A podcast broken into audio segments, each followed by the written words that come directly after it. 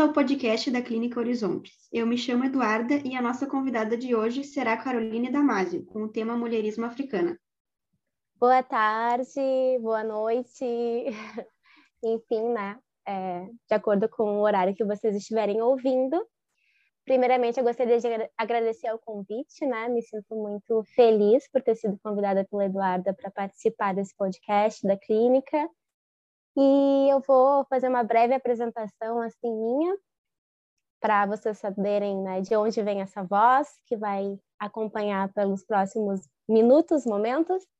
Então, sou Caroline Damasio, sou filha de Sandra, sou neta de Otalina, sou neta de Eva e sou bisneta de Almerinda. Não tem como a gente vir falar de uma perspectiva africana, né?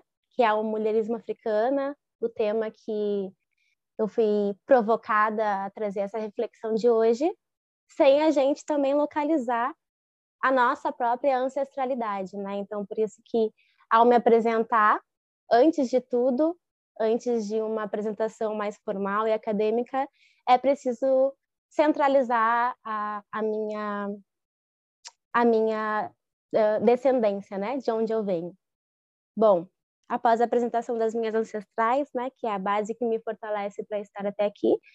Eu também me nomeio como uma mulher negra, é, uma mulher negra residente de periferia ainda hoje, uma mulher negra hoje formada em psicologia, mestra em saúde coletiva, doutoranda em psicologia social institucional, tudo pela Universidade Federal do Rio Grande do Sul, e atualmente também docente em psicologia, na graduação de psicologia da Uniriter, Porto Alegre, Rio Grande do Sul. Bem, é... como, como chegou até aqui, eu acho que é importante também contextualizar, né? Eu dou aula para Eduarda, né, que fez a apresentação aqui do podcast de hoje, e uh, em uma aula ela me provocou e perguntou se eu poderia fazer uma participação para o podcast para falar sobre feminismo negro. E aí eu fiquei pensando, né? É, muitas pessoas me leem como uma feminista negra, mas eu não me leio como uma feminista negra, não me leio como uma feminista. Admiro muito o feminismo, acho que o feminismo contribui muito historicamente para a vida de mulheres e de homens também, né? Porque trabalha numa lógica antimachista que traz alguma noção e uh, uma noção dos seus privilégios para os homens também que que entram em, em contato com a teoria, mas não sou, não sou feminista, né? E aí eu falei para Eduardo, olha, é, não sou uma mulher, uma mulher feminista e eu posso falar de uma outra perspectiva, de uma outra ideologia, um modo de vida, que é o mulherismo africano, o qual, se for para me me identificar, né, me definir, eu prefiro então esse essa outra vertente, né, de pensamento de mulheres. Por quê, né? Bom, quando eu, eu conheci o feminismo, eu estava dentro da, da Universidade Federal do Rio Grande do Sul e eu compreendi, aquele movimento, legitimava aquele movimento, mas eu não conseguia me enxergar dentro daquele movimento. É, eu lembro muito que uma das coisas que deixava muito incômodo para nós mulheres negras dentro da universidade eram as paredes, as paredes dos banheiros femininos, né? As paredes e as portas pintadas, escritas ali, pichadas, por essas mulheres que se diziam feministas. E essas mulheres que se diziam feministas escreviam frases feministas nas portas dos banheiros que feminismo era esse que não se importava em pichar né, é, um espaço da universidade que seria esfregado, que seria limpo por uma mulher negra. Então, esse feminismo, é, não é, dentro daquele espaço em que eu estava convivendo com mulheres que tinham esse discurso, não era algo que me atraía. Então, eu nunca fiz parte de nenhum dos movimentos feministas, né? E aí eu estudei, a minha experiência acadêmica, ela veio no boom das cotas, né? Foi em 2008 que eu entrei na URGS, é, foi o primeiro ano de cotas, E a discussão chegou e os coletivos negros começaram a se constituir. E eu me deparei com uma outra perspectiva, né? Que era o mulherismo africano, que é uma é, uma ideologia, uma forma de se enxergar o mundo e se enxergar no mundo enquanto mulher negra que fazia muito mais sentido para mim. Mas diferente do que as pessoas pensam, não há uma rixa. Não existe assim, ah, eu sou mulherista porque eu não sou feminista. Não, não é como se uma ideologia fosse contrária à outra. Mas é que elas não dialogam uh, em nada. Então elas não precisam brigar, divergir. Por quê? Uma vez eu fui numa palestra da Catiúcia Ribeiro, né, que é uma das pessoas que, que estudam mulherismo africano aqui no Brasil. Ela é gaúcha, mas atualmente ela mora no Rio de Janeiro. Ela é professora na Universidade Federal do Rio de Janeiro.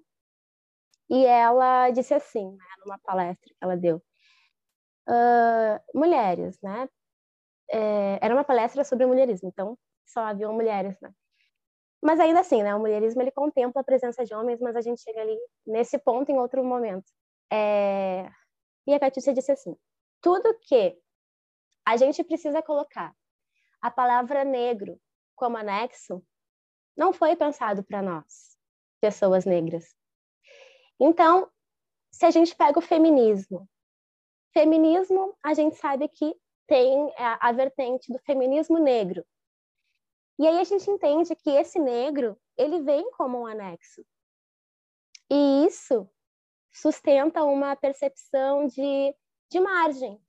Mais uma vez, é, o negro ele é colocado na margem, ele não centraliza a palavra, ele é um anexo.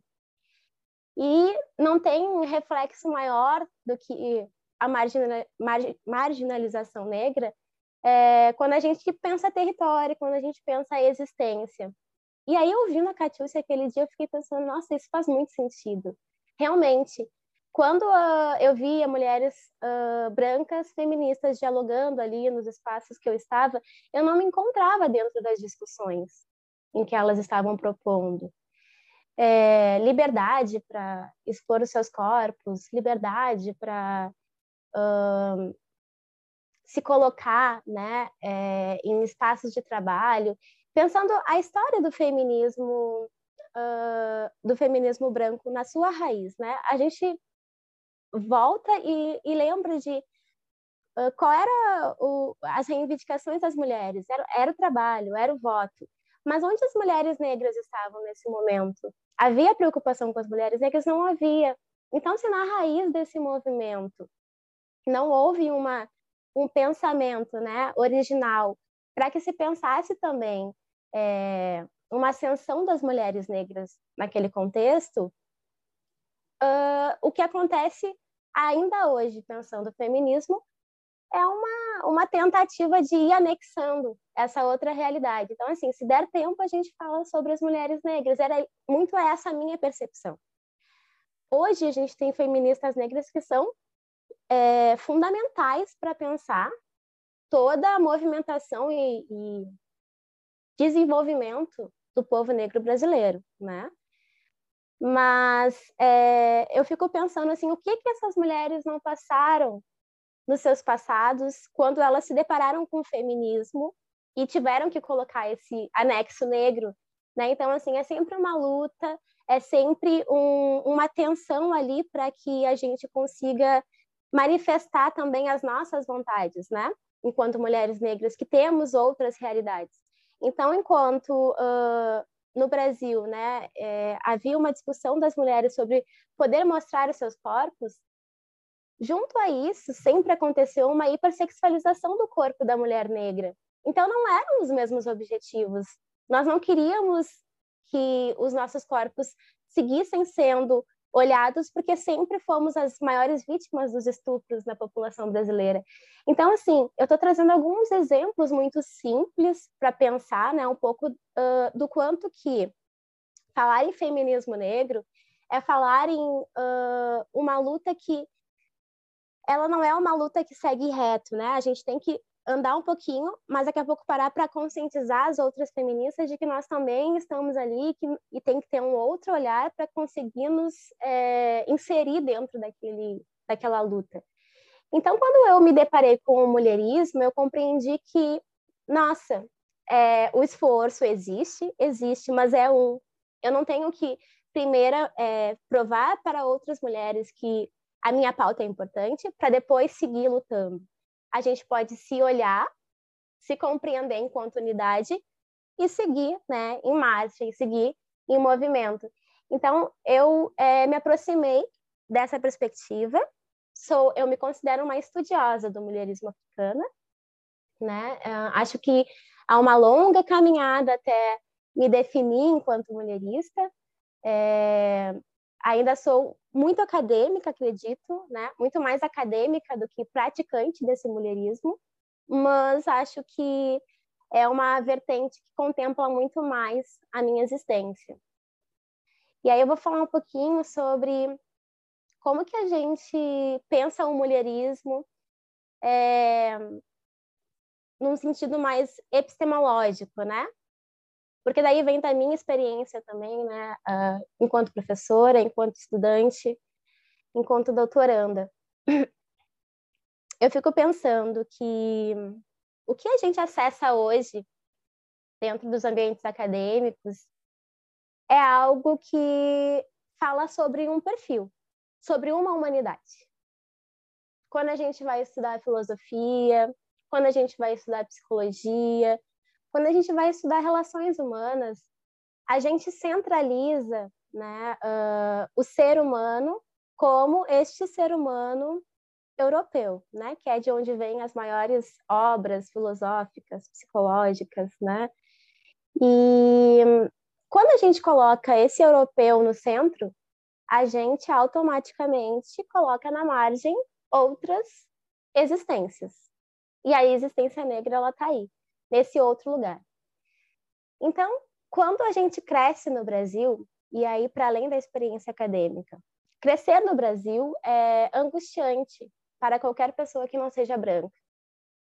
Porque o Brasil é um país colonizado e ainda que sustente todas as todo o padrão, né, de um sistema colonizado, por muito tempo se vendeu uma narrativa de uma democracia racial.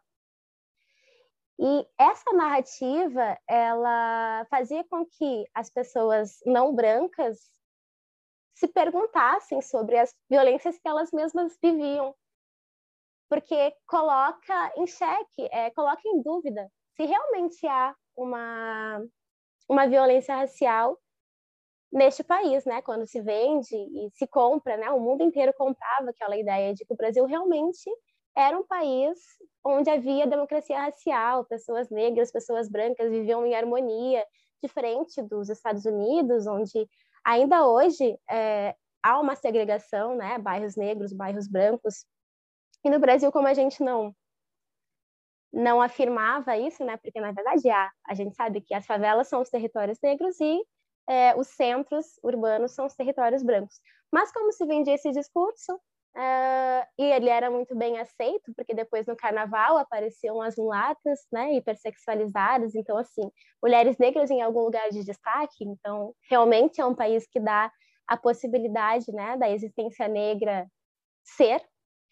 Então, é, como que, que as pessoas negras elas crescem dentro desse território? Elas são violentadas diariamente, mas há um discurso que fala que não existe racismo.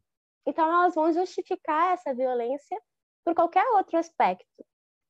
Imagina que desumano e que difícil é tu ter que justificar violências que tu sofre, que são legitimamente, objetivamente raciais, mas porque tem um discurso que nega esse racismo no Brasil, tu vai ter que buscar outra, ou, outro motivo. Então, tu vai colocar um motivo em ti e não no outro. E o racismo do Brasil ele é assim, né? A vítima, ela se sente muito culpada, porque afinal não existe mais racismo, não existe mais escravização. Então eu encontro em mim um motivo para a violência que o outro né, direciona para mim. Então por muito tempo isso aconteceu no Brasil e ainda hoje A gente sabe que o Brasil ele concentra uma alienação racial e social é, gigantesca, né? É só a gente olhar para o contexto. Uh, para a presidência do Brasil hoje, ela vem de uma alienação, né? Como que pessoas pobres, que pessoas negras, uh, como que pessoas é, LGBT colocam uma pessoa no poder com as características do presidente que nós temos. Isso vem da alienação. É, então, assim, essa alienação ela nos acompanhou por muito tempo e nos acompanha. E é, que vem do discurso da democracia racial. Então, esse país colonizado, ele vai seguir essa lógica eurocentrada em todos os aspectos. Então, é, voltando para o contexto acadêmico, quando eu cheguei na academia, eu me deparei com teorias que não falavam sobre mim. Eu fiz psicologia, mas dentro do curso eu me deparava com existências que eram muito diferentes das existências é, que eu, da minha existência e das existências que eu conheço. Como conseguir conceber né, aquela psicanálise clássica do Freud para um contexto de uma experiência negra periférica no Brasil? Não tem como. Não tem como. E a gente faz isso ainda hoje. A gente estrutura uma narrativa epistemológica que vem da Europa para conseguir colocar no contexto brasileiro. Eu estou descartando aqui a psicanálise do Freud? Claro que não. Eu compreendo toda a importância né, da, da criação da psicanálise. Eu sou psicanalista, eu me utilizo muito dos escritos do Freud, mas eu tive que beber muito de outras fontes para conseguir contemplar outras existências. E é isso que um país que não tem, não tem uma consciência própria racial sustenta uma um silenciamento, uma invisibilidade de outras realidades que não a daquelas que a gente buscou, bebeu, né, uh, das fontes filosóficas e epistemológicas, né, sejam quais forem, de pessoas que eram de outros países, de outros continentes. Então, é, quando a gente se depara e quando a gente começa a criar uma consciência dentro de um ambiente acadêmico, a gente vê que não faz sentido nós estarmos ali. E eu penso que isso dialoga muito com é, a minha escolha, não é escolha, mas com a minha identificação com o feminismo ou com a minha identificação com o mulherismo. Eu não consigo me, me, me identificar com a teoria do Freud de uma forma natural. Eu tenho que me utilizar de outros e outros subsídios. Eu tive que ler Fanon, eu tive que ler Neuza Santos, Virginia Bicudo, para aí compreender e fazer sentido, porque foram pessoas negras que pensaram uma psique a partir da psicanálise negra. E é isso que a gente precisa, mas ainda assim, uh, ainda Neuza Santos, ainda Virginia Bicudo, elas construíram a sua base epistemológica a partir de uma base eurocentrada, porque era o que elas tiveram acesso. O mulherismo africana ele vai ser uh, um outro caminho.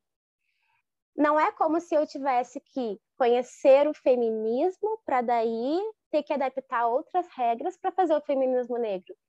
Eu conheço o mulherismo e o mulherismo ele vai colocar a mulher negra no centro. Ele não vai colocar o homem europeu no centro. Ele vai colocar a mulher negra africana no centro, africana do continente e africana da diáspora. Aqui no Brasil, nós somos a maior diáspora africana, né? O que, que isso quer dizer? É, é onde se concentra a maior população negra do mundo, né? Uh, após o sequestro, após a escravização. Né? Então, assim, é o segundo continente que carrega uh, mais pessoas negras. Então, a potência disso, ela não pode ser esquecida. E o, o mulherismo ele vai fazer justamente esse resgate. A partir do momento que eu resgato é, ideais, ideais políticos, ideais educacionais, ideais espirituais. Eu resgato esses ideais que vieram antes das atrocidades, antes da violência, que foi a escravização que, e que é a colonização, eu me aproprio de uma existência. Então, o mulherismo, ele me dá uma humanidade que eu acho que outras ideologias não conseguem me dar. Por quê? Porque qualquer ideologia que eu tenha que me colocar como anexo e compreender a minha diferença daquela existência, eu acho que ela já me desumaniza. Pensar o mulherismo para mim é como se fosse um atalho. Eu quero compreender a minha existência no mundo, eu quero compreender as minhas relações, as questões políticas e espirituais, mas para isso eu vou direto para esse saber. Eu não preciso me voltar e me desfazer de, de um saber que é dado, né? Para depois pensar em mim. Não, é algo que já me contempla, contempla a minha existência. E uma coisa importante do mulherismo é que ele não vem para substituir nada, ou para, é, como eu falei, rivalizar com qualquer outra vertente. Não. Ele vem justamente para agregar, porque eu não posso pensar que uma teoria que veio de um determinado lugar no mundo, com determinadas pessoas no mundo, vai conseguir sustentar o discurso sobre todas as outras formas de existência. Então, eu penso que o feminismo ele é muito importante, mas ele é muito importante para determinadas mulheres. Então, o mulherismo é muito importante para outras determinadas mulheres, uma ideologia, uma base epistêmica, ela não precisa ser para o mundo inteiro, ela não poderá ser para o mundo inteiro. A gente não pode ter essa prepotência de acreditar que uma única ideologia vai conseguir sustentar é, as verdades de todo mundo. Então, nesse sentido, eu me aproximo da temática do mulherismo africano e acho que é o que tem mais sentido para mim acho que ficou um pouco vago, assim, o que, que é o mulherismo africano, né? A gente está falando, mas, assim, além de ser uma ideologia, uma outra base epistemológica, eu enxergo esse mulherismo como um resgate. Porque no Brasil a gente tem essa lacuna, né? Quem nós somos, nós sujeitos negros? Sabemos que não somos o humano, né? Sabemos que somos o que está na margem. Tá, mas então, de fato, o que, que nós somos? Quem nós somos? E as teorias pan-africanistas, afrocentradas, né, que vão co colocar o ser negro no centro para pensar uh, e responder a outras coisas, a outras ordens que teorias eurocentradas não conseguem sustentar, porque elas vão estar centralizadas no europeu, é, elas têm essa característica de justamente preencher esse vazio, né, que ele é instaurado pela, pela colonialidade, pela escravização. Então, uh, quando a gente fala em mulherismo, a gente volta para princípios né, uh, civilizatórios da África, onde as mulheres elas tinham uma característica é, de poder, elas tinham um, uma possibilidade de uma sustentação do, do seu território, do seu coletivo, que colocava é, essas mulheres em evidência. E o que acontece num sistema ocidental, que é o que nós vivemos no Brasil, é que a mulher negra não, não está em evidência e não está em lugar nenhum. Ela está só lá na base da pirâmide econômica, social. E quando a gente volta para esse lugar, olha a potência que é eu criar uma filha, por exemplo, negra, dizendo para ela que as mulheres são tão importantes quanto os homens. As mulheres negras têm um poder de gestar, de gerir a, a, a população, de, de ser guardiã de conhecimentos ancestrais, culturais espirituais, né?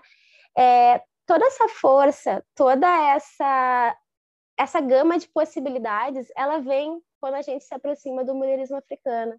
Porque o mulherismo africano ele devolve para a mulher negra a possibilidade de existência e de existência dela, existência singular. Não é uma existência que tem que ser forjada a partir da diferença da outra existência. E eu acho que está aí a potência, né? E aí quando eu falo de mulherismo, eu bebo mulherismo africana, eu falo, eu bebo muito da Catiúcia Ribeiro, eu bebo muito da da Asa, que vão ser as pessoas que, que escrevem hoje sobre isso e que nos aproximam das experiências que elas já tiveram também em África, né? Porque elas também já foram buscar isso, né? Não é algo que a gente cria e escreve sem uma conexão real. Então, são mulheres que conseguem sustentar e compreender a importância, né, de, dessa outro, essa outra vivência, né, outra possibilidade de existência e nos trazem em conteúdo, e nos trazem em palestras, e nos trazem em afeto. E eu acho que, que afeto também é uma palavra-chave, assim, né? Porque o mulherismo africano, ele devolve para a mulher negra a possibilidade dela, dela se construir dentro do amor. A Bell Hooks fala muito sobre amor, né? Então, acho que fica uma dica, assim, para a gente... Todas essas autoras que eu já falei, né? Virginia Bicudo, Neuza Santos, o Fanon, né? São é, pessoas da área da psicologia que a gente precisa beber da fonte. A Bell Hooks, ela é uma educadora, ela fala sobre educação, ela, ela conversa com Freire, mas ela tem toda a sua personalidade, a sua forma de escrita, então é muito interessante também. E a Bell Hooks ela vai trazer isso do amor, do quanto que com a colonização o amor ele foi retirado da possibilidade de existência das pessoas negras. E o quanto que buscar resgatar esse amor ele nos dá de volta a chance de uma existência singular do povo negro, né? Enquanto, enquanto é, subjetividade mesmo, né, de cada indivíduo, mas também enquanto coletivo. É, ela vai falar que a escravização foi um projeto muito, muito perfeito, né, entre aspas, para que a gente não se reconhecesse mais no amor. E se a gente não se reconhece no amor enquanto povo, a gente acaba se afastando e se fragilizando. Então, a gente não, não responde à, à, à escravização, a gente não responde à colonialidade, a gente apenas aceita porque nós estamos ali fragilizados e sozinhos. Mas quando a gente consegue olhar para o povo negro e reconstruir o aspecto do amor, é a possibilidade da gente conseguir responder às atrocidades é, que vêm a partir da colonialidade. Então, uh, claro que eu estou falando de uma forma muito simplista, né? Mas é só uma introdução para que a gente possa compreender, assim, o quanto que o mulherismo ele pode nos despertar um olhar para outros lugares que eles não, não, nos, não nos são é, dado como possibilidade no Brasil, que sustenta um discurso eurocentrado, né? Então, se a gente consegue dialogar com outras bases epistemológicas, outras possibilidades de construção do conhecimento, a gente consegue também se reconhecer como agente intelectual, como agente potente. E isso é tudo que o colonialismo nos tira, né? A potência, a intelectualidade, é, a, a, nossa própria subjetividade, né? A nossa própria capacidade criativa. Então, é preciso que nós estejamos sempre atentos para construir e se relacionar com bases, ideologias que dialoguem com, com a nossa existência, né? E o mulherismo ele carrega muito essa característica, ele sempre nos alerta para ouvir, né? Bom, esse discurso, esse conhecimento que está falando, né, que está afirmando tal coisa, Onde que o povo negro tá nele? Tá?